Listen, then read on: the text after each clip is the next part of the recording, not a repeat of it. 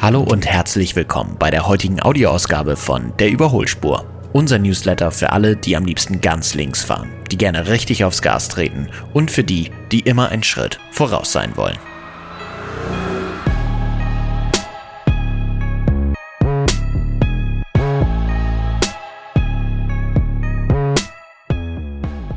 Heute geht es hier in der Überholspur um was, was mich in letzter Zeit ein wenig beschäftigt hat.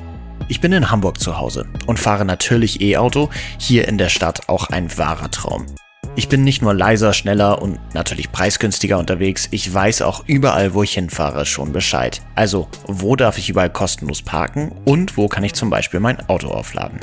Wenn ich jetzt aber in eine andere Stadt fahre, ändert sich das alles. Darf ich kostenlos parken? Darf ich die Busspur benutzen? Alle diese Regeln sind noch ein wenig unklar. Wenn es euch ähnlich geht, dann bleibt auf jeden Fall heute dran. Das und vieles mehr klären wir nämlich heute in dieser Folge von der Überholspur. Viel Spaß!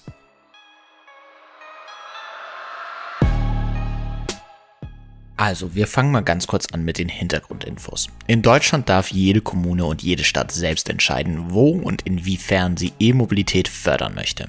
Seit 2015 gibt es dafür das sogenannte Elektromobilitätsgesetz. Das regelt zuallererst mal offiziell, dass E-Fahrzeuge überhaupt rechtssicher bevorzugt werden dürfen. Und dann schlägt es auch noch die Benefits vor, die ihr dazu bekommen könnt, wenn ihr euch für nachhaltiges Fahren entscheidet. Also kostenfreies Parken zum Beispiel, Busspur nutzen, exklusives Parkrecht und so weiter und so fort.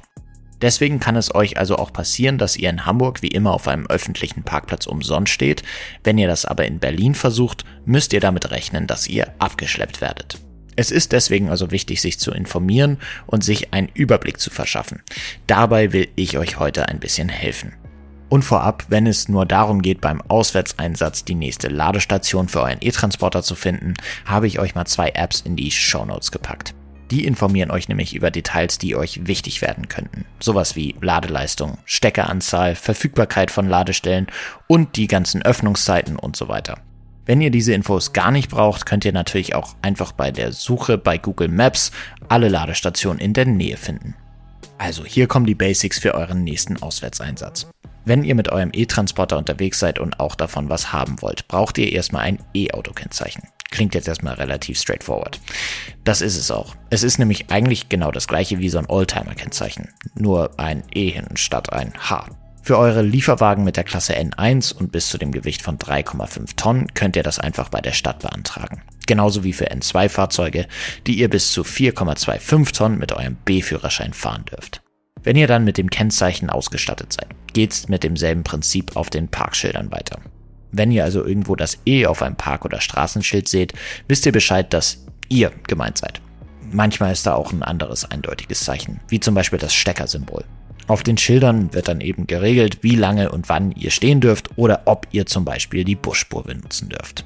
Super. Basics verstanden? Dann zeige ich euch jetzt erstmal am Beispiel meiner Homebase, das schöne Hamburg, was es alles zu beachten gibt. In Hamburg wird E-Mobilität zum Glück halb groß geschrieben. Das heißt, wir dürfen auf allen öffentlichen Parkplätzen mit Parkscheibe bis zur Höchstparkzeit umsonst stehen. Nachts von um 20 bis um 9 Uhr morgens gilt dann dasselbe, nur halt ohne Parkscheibe.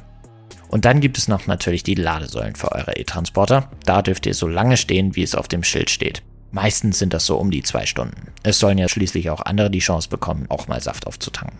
Die Parkplätze neben den Säulen sind auch blau eingefärbt sind also recht einfach zu finden. Hier habt ihr dann außerdem auch das exklusive Parkrecht, das heißt, wer sich mit Benziner oder Diesel hinstellt, wird abgeschleppt. Das klingt jetzt erstmal alles relativ einfach, aber in jeder Stadt sind diese Regeln halt anders zusammengewürfelt. Schauen wir doch mal genauer hin. Es gibt drei typische Fälle, auf die ihr achten solltet, wenn ihr in eine neue Stadt kommt. Für den besseren Überblick habe ich euch das Ganze auch mal in eine Tabelle in unseren Newsletter gepackt. Da könnt ihr einfach schauen, welche Gebote in der jeweiligen Stadt gelten. Zuerst geht es um das Parken im öffentlichen Raum. Also alle Parkplätze, die auch von denen genutzt werden, die nicht elektrisch unterwegs sind. Manche Städte haben sich dazu entschieden, euch auch diesen Parkraum komplett kostenlos zur Verfügung zu stellen. Stuttgart ist hier ganz weit vorne zum Beispiel. Da dürft ihr überall immer umsonst parken. Aber auch in Frankfurt, Düsseldorf, Dresden und Hamburg wurde sich angepasst. Hier gibt es allerdings ein Zeitlimit. Da müsst ihr also einfach eure Parkuhr in den Transporter legen und dann geht's ab zu eurem Einsatz. Der zweite wichtige Punkt, auf den ihr achten solltet, ist das Parken an Ladesäulen. Klar, so ein E-Transporter braucht halt Strom und dann ab in die nächste Ladesäule. Und dann? Ja, auf jeden Fall auf die Beschilderung achten ist die Antwort. Wie lange ihr da stehen und bleiben dürft, steht da meistens ganz klar drauf. In Dortmund zum Beispiel dürft ihr theoretisch für immer bleiben. In meisten deutschen Städten wie München oder Köln oder Leipzig gibt es aber ein festgelegtes Zeitlimit. Das sind dann normalerweise eins bis vier Stunden, die ihr bleiben und aufladen dürft. Oder auch ganz oft, ihr dürft dann nur so lange stehen, wie ihr aufladet. Macht auch Sinn. Das ist zum Beispiel in Berlin, Köln und Stuttgart so. Und last but not least, was Schönes für die, die der Berufsverkehr zu Tode annervt. In manchen Städten, zum Beispiel Köln oder Stuttgart, dürft ihr auf bestimmten Straßen auch die Bus- und Taxispuren nutzen, damit ihr Staus und so weiter und alles sonstiges umfahren könnt. Da müsst ihr dann aber auch allerdings Ausschau halten nach der entsprechenden Beschilderung auf jeden Fall auch aufgepasst. Wenn ihr auch schon von dem Mythos gehört habt, dass Busspuren von E-Fahrzeugen einfach allgemein mitgenutzt werden dürfen, in Leipzig, Berlin oder München kann das ziemlich teuer werden. Würde ich euch nicht empfehlen. So, das war's auch eigentlich schon. Ich hoffe, ich konnte ein bisschen Klarheit verschaffen. Das ist nämlich bei uns mit diesem ganzen Flickenteppich der unterschiedlichen Vorschriften ja wirklich gar nicht so einfach. Also wie gesagt, schaut auch gerne rein in die Tabelle, da ist das Ganze nochmal ganz klar aufgelistet. Dann könnt ihr da checken, wenn ihr das nächste Mal einen Außeneinsatz habt, was die Regeln sind vor Ort. Jetzt kennt ihr euch so gut mit allen Vergünstigungen für euren E-Transporter auf den deutschen Straßen aus, da habe ich noch ein super Angebot für euch. Auf unseren E-Scooter gibt es momentan entspannte 11,8% Rabatt. Mit seiner kompakten Größe verspreche ich euch auch, dass ihr den in jede Parklücke in jeder Stadt reinkriegt und der wendige E-Transporter ist sofort lieferbar. Wenn ihr jetzt zuschlagt, könnt ihr also schon in zwei Wochen über die Busspuren der Republik cruisen.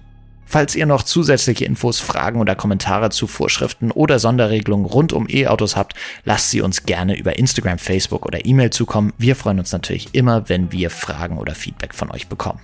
Und jetzt viel Spaß auf der Straße. Wir hören uns in zwei Wochen wieder. Bis dahin wünsche ich gute Fahrt. Wir sehen uns auf der Überholspur.